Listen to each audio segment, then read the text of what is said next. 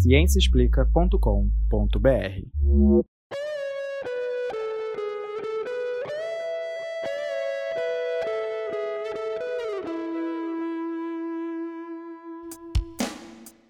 Olá, amante da ciência. Esse é o Microbiano, o podcast que traz novidades da microbiologia e imunologia especialmente para você.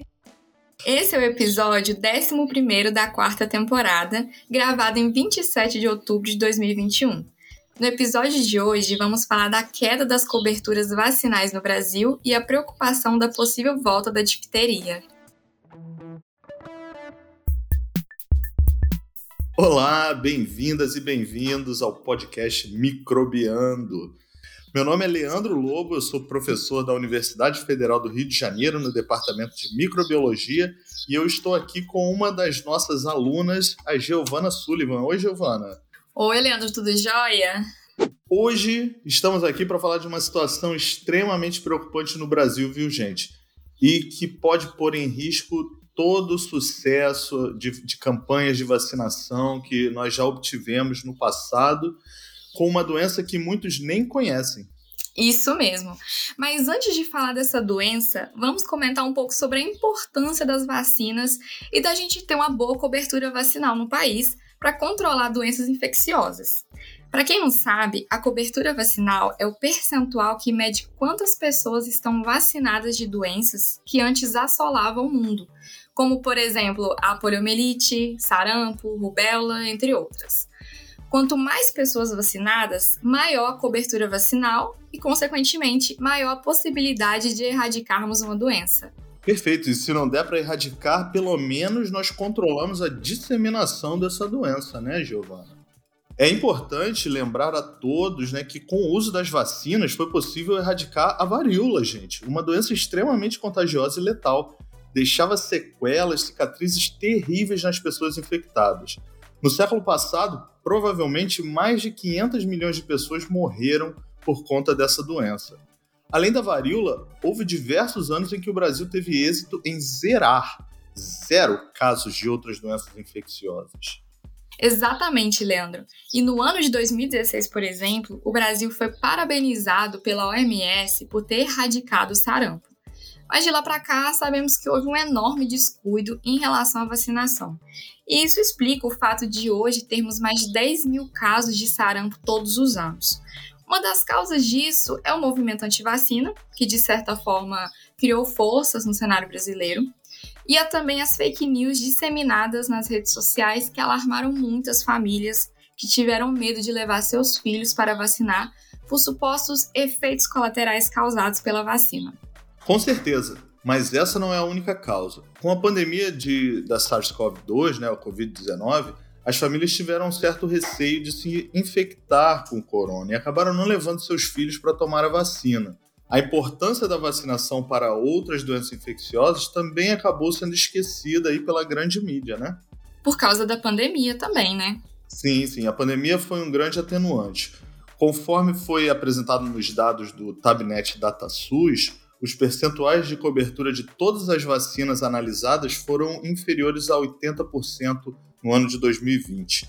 E se não bastasse, menos de 50% dos municípios brasileiros atingiram a meta de vacinação. Preocupante, hein? Pois é, e a gente percebe o quanto isso é alarmante, principalmente por estarmos vivendo esse momento, né? A gente está vivendo uma pandemia. E a vacinação não é simplesmente uma imunização individual, ela é um acordo coletivo. O objetivo da vacinação é erradicar doenças, assim como nós já conseguimos com a varíola. E para isso se concretizar de fato, é necessário que toda a população se vacine. Adorei, Giovana, que você falou que é um acordo coletivo. Porque tem gente que pensa que vacinação é um antídoto pessoal e ainda fica uhum. pesquisando qual que tem a melhor eficácia, maior, menor eficácia. Gente, tudo bem, eu entendo essa preocupação. Mas se todo mundo se vacinar, corre e se vacina com a vacina que estiver disponível, que a transmissão da doença vai diminuir, a eficácia de todas as vacinas vão aumentar. Né? Então a gente precisa ter essa consciência. Exatamente. Bom, nesse cenário, há uma enorme preocupação com todas essas outras doenças que são preveníveis por vacina e que estão sendo negligenciadas, tá? Mas que eu quero, eu quero chamar a atenção para uma que é, é de, é de extrema importância a gente comentar um pouquinho sobre ela, até porque nós a gente nunca tinha falado sobre essa doença em um episódio, né, Giovana? Que é a difteria. A gente Isso. sabe que a difteria é causada pela Corynebacterium diphtheria, uma bactéria. Essa é uma bactéria gram-positivo que tem um formato de bastonete e, que produz toxinas, ou seja, essas espécies são toxigênicas. E elas estão presentes na nossa flora epitelial. E aí eu estou falando do gênero Corynebacterium, ele é super prevalente na nossa pele. Como, por exemplo, aí nas axilas, né? Na, todo, toda a nossa pele, a gente está colonizado por bactérias dessas, desse gênero Corynebacterium elas formam uma, uma relação de simbiose com os seres humanos. Falando historicamente, os primeiros relatos de difteria foram feitos por Hipócrates, no século V, onde ele citava uma mulher com anginas, que é uma isquemia, né?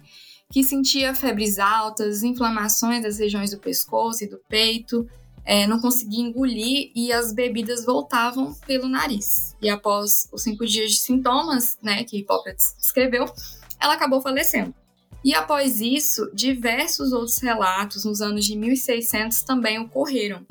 Havia relatórios médicos onde se citava uma doença do estrangulamento, e só em 1826 que deram um nome, difteria, que vem do grego coro, né? E a gente sabe que é porque é a doença, né, a difteria, ela forma uma camada muito espessa na garganta que lembra realmente um couro. Então, por isso o nome difteria. É. E nessa época, a difteria foi uma doença tão comum, tão alastrada e temida que as pessoas a chamavam de. Tinha um termo em inglês, The Strangling Angel. Traduzindo aí para o português, é o anjo estrangulador de crianças, tá? Porque essa doença ela cometia muito mais as crianças. E se acreditava também que era uma doença dos pobres, mas quando a família da rainha Vitória do Reino Unido ficou doente por difteria, inclusive a filha da rainha Vitória chegou a morrer, começaram a acreditar que o que havia causado a doença é, era o beijo da mãe no filho. E aí, por isso, a difteria também ficou conhecida como o beijo da morte. Olha, só nomes, né? O anjo estrangulador, o beijo da morte. é, nessas épocas as pessoas elas não tinham muito conhecimento, né? Aí o que, o que elas pensavam ficava. Como os cientistas ainda não entendiam direito e não havia tecnologia suficiente, era extremamente comum ter essas crenças empíricas, né? Mas só em 1883 que o bacteriologista Edwin Klebs descobriu a bactéria causadora da difteria, no caso, a Corynebacterium. É interessante lembrar que esse mesmo bacteriologista descobriu a Klebsiella, que é uma bactéria que causa infecções hospitalares, tem muita resistência a antibióticos, por isso esse gênero leva o nome dele. E seus estudos foram extremamente importantes para a microbiologia.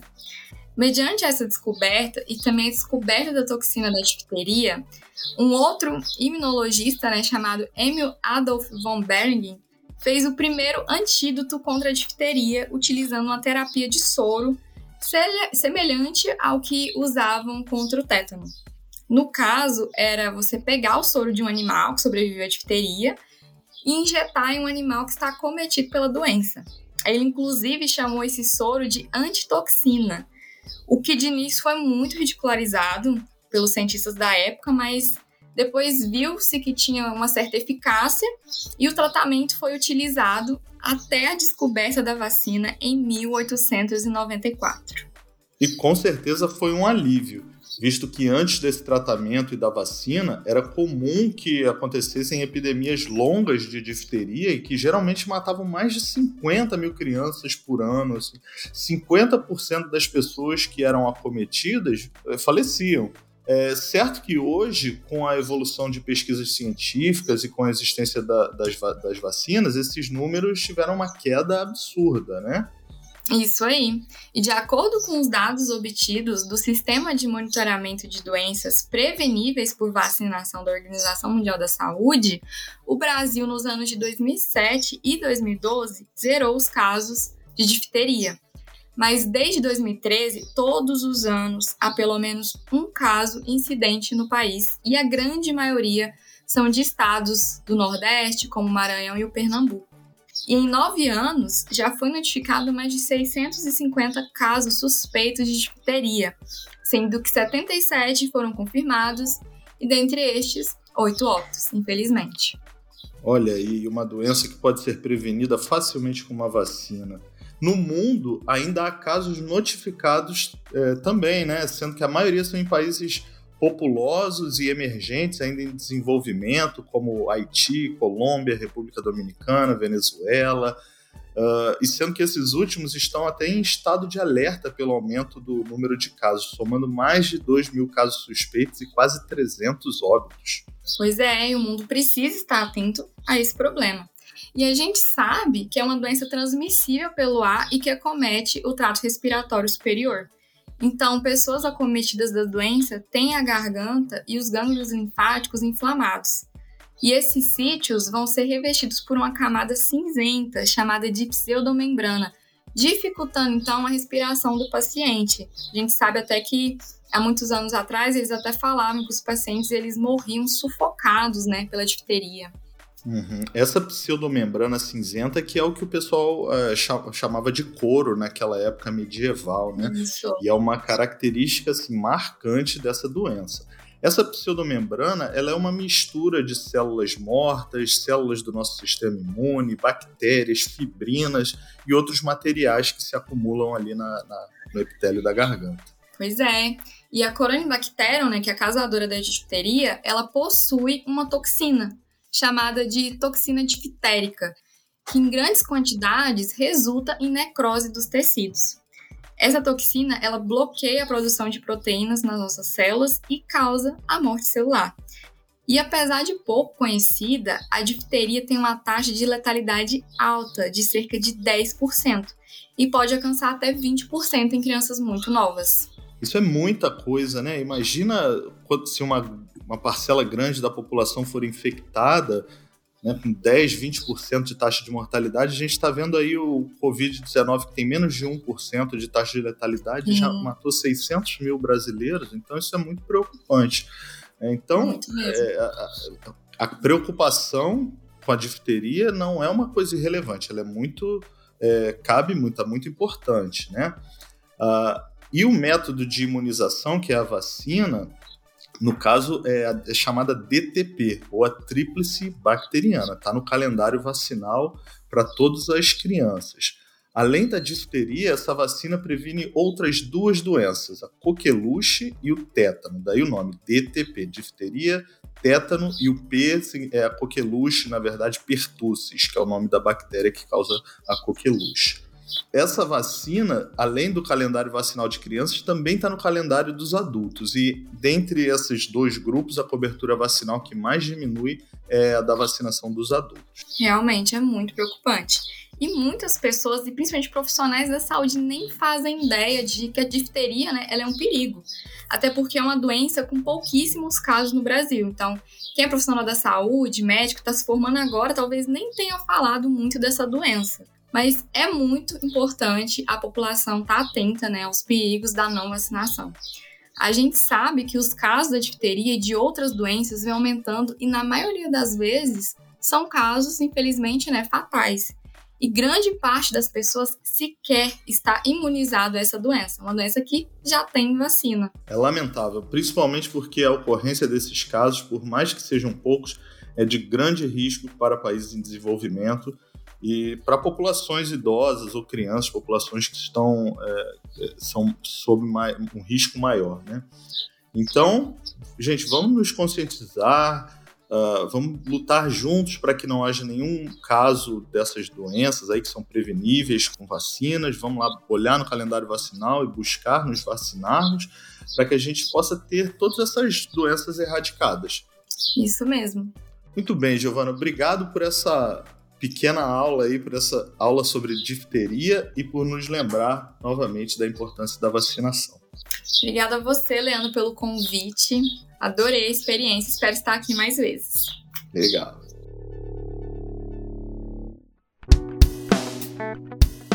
E é isso, chegamos ao fim de mais um episódio do Microbiando. Esperamos que vocês tenham gostado e se conscientizado também. Compartilhe com todos os seus conhecidos e em todas as suas redes sociais. Assim podemos alcançar mais pessoas para o nosso projeto. Proposta de temas, perguntas ou dúvidas, mandem mensagem nas nossas redes sociais. Todas elas são microbiano, no Instagram, no Twitter, no Facebook, no TikTok ou pelo e-mail microbiando.micro.ufrj.br.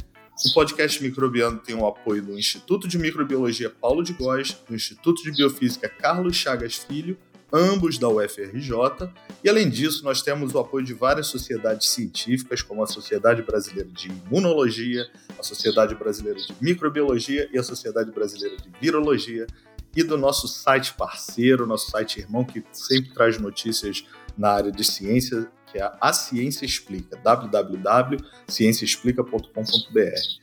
Esse episódio foi produzido e editado pela equipe do Microbiando e a trilha sonora do Microbiando foi produzida por Daniel Vasques. Obrigado e até a próxima, pessoal. Tchau, tchau.